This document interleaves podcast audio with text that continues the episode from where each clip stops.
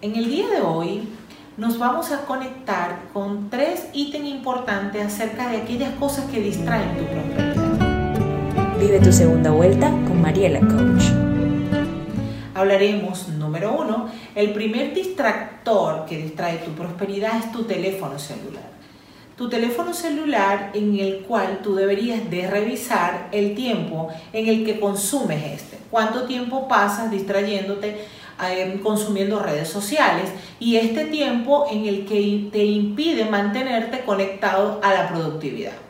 El número dos son esas conversaciones inútiles somos el producto de las cinco personas que nos rodean. Entonces observa si esas conversaciones que estás manteniendo son conversaciones que te llevan a una productividad alta o no.